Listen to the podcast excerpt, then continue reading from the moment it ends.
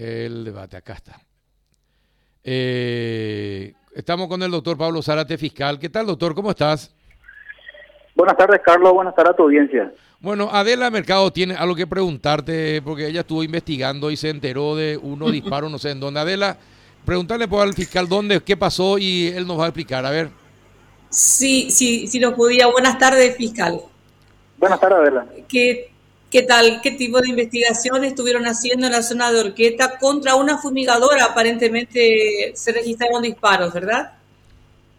Sí, efectivamente, el día de ayer aproximadamente, digamos a las 21 horas, en el predio de la estancia eh, ubicada en calle 8, justamente, eh, cuando estaba el operador de, de, la, de una fumigadora, digamos, realizando su labor en una plantación de, de soja, eh, él mismo recibió eh, varios disparos, de acuerdo a la verificación realizada en el lugar del hecho ya por eh, personal policial de criminalística. Eh, aproximadamente 12 impactos de bala tuvo, digamos, la, la máquina, ¿verdad? Eh, eso impactó en, en la cubierta, también dio en el, en el parabrisas, eh, también hay un impacto, digamos, en el tanque del insecticida. Y pues yo que el día de la fecha este ya estuvimos en, en el lugar para levantar la, las evidencias, ¿verdad? Hemos seleccionado la, la declaración, en este caso del operario, y levantamos, digamos, un plomo lo que pudimos levantar de toda esa cantidad de, de impacto. ¿verdad? No, no obstante, eh, la máquina fue trasladada, digamos, hasta el casco central de la estancia y se espera eh, poder levantar más evidencia, digamos, una vez que se cambie la, la cubierta del tractor y también se proceda a, a revisar, digamos, el tanque del insecticida, ¿verdad? Doctor, esto esto ocurrió a las 21 horas, estaba todavía trabajando, fumigando el, el, el chofer de la maquinaria, de la fumigadora.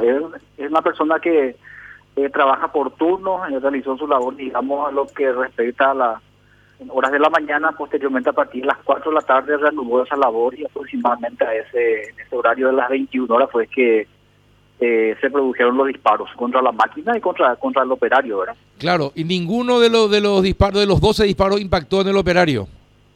No, eh, en, el, en el físico del operario no, no, no impactó.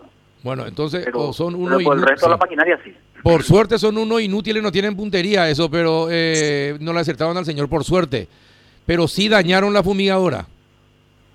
Y la, la fumigadora sí tiene ciertos daños, ¿verdad? Pero son eh, son daños, digamos, que es reparables de acuerdo al administrador, digamos, de, de la estancia, ¿verdad? En una en una plantación de soja, digamos, que linda, digamos, con la con la reserva eh, impuesta por impuesta por ley. Y es una zona muy muy boscosa, muy impenetrable, digamos, de donde estimamos eh, se realizaron los, Los los disparos. disparos.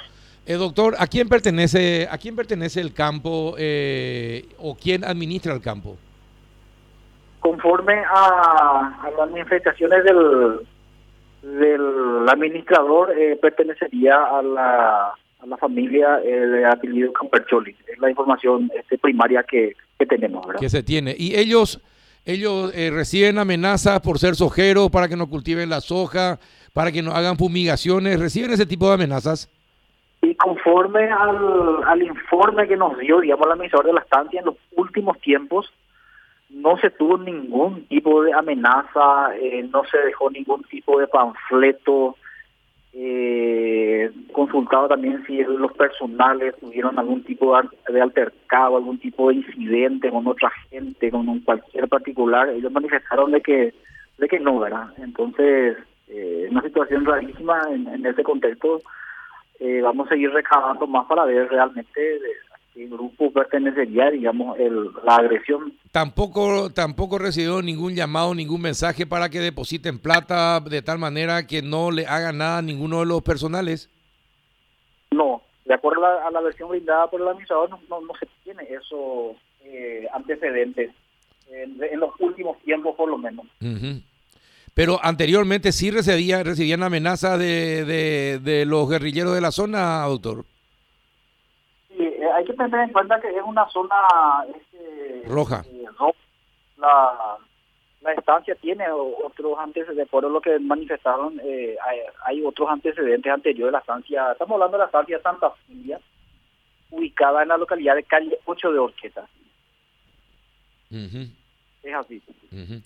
Bueno, a ver, Rafa, eh, ¿alguna consulta al doctor? Eh, sí, doctor, muy buenas tardes. ¿Qué buenas tardes, doctor. tipo de armas usaron? ¿Qué eh, nosotros levantamos un solo plomo del lugar y digamos eh, por, porque los disparos fue en la, mayoría de yo la estructura digamos de, hierro de la fumigadora eh, el plomo que levantamos por lo menos está muy deformado. Por eso que estamos esperando tratar de levantar digamos el, los otros plomos digamos del, del tanque del insecticida que es de plástico. Estimamos de que si obtenemos ese plomo no va a estar tan deformado como el que levantamos verdad del suelo y también y no se le eh, llegó a ver a la plomo dentro de la cubierta también ¿cómo? y no, no llegaron a ver cuántas personas dispararon. No solamente el operario se encontraba trabajando en esa zona. Y en realidad él ni siquiera se percató digamos de los disparos porque eh, él entendió de que primeramente la maquinaria, digamos, explotó la rueda y, de que por eso hubo cierto desequilibrio, digamos, con la maquinaria que produjo, digamos, el rompimiento de, de los parabrisas. Ya posteriormente él, fue alertado, digamos, desde el caso central de la estancia, le llamaron por teléfono a decirle que se escucharon disparos y ahí él recién pudo percatar de que el disparado eh, era él. Ya. Adela. Evidentemente esto podría ser un amedrentamiento o una advertencia fiscal para esa gente, ¿no? Estimamos que sí, estimamos que sí, eh, por la forma, digamos, en que se sucedieron, se trataría, digamos, de un amedrentamiento, ¿verdad? Porque si había, digamos, otro tipo de intención, el, el operario estaba solo y en una zona este, bastante amplia. Eh, vamos a tratar un amedrentamiento. bueno, gracias, doctor. Eh, y doctor, ¿y ustedes, eh, hay alguna sospecha de, de, algún grupo en particular en la zona? Eh, o alguna enemistad de alguno de los funcionarios o, de lo, o del operador con alguna persona en la zona? No, no tenemos, digamos, este en este mismo momento de la altura de la investigación, eh, poder así identificar ni presuntamente a, ningún tipo de grupo, ¿verdad? Eh, personalmente eh, eh, me entrevisté, digamos, con varios de los funcionarios, con varios de los operarios de la estancia, eh, para preguntarle justamente esa situación, si por ahí ellos tienen algún conflicto particular con otra persona, justamente con el operario también, y los demás manifestaron que absolutamente nada, que eh, no recibió ningún tipo de amenaza y nada raro, digamos, en estos últimos tiempos eh, que pudiera, digamos, derivar en este tipo de agresión. Y bueno, es, es, rarísimo todo esto que usted está contando, realmente. Así mismo, Carlos. Bien, esperemos que sea aclarado debidamente. Un abrazo, doctor. Muchas gracias. A la hora de siempre, Carlos. Hasta luego, señor Pablo Zarate, agente fiscal. Pausa y retornamos. Atravesamos el país con información para unir a la gente a través de sus corazones.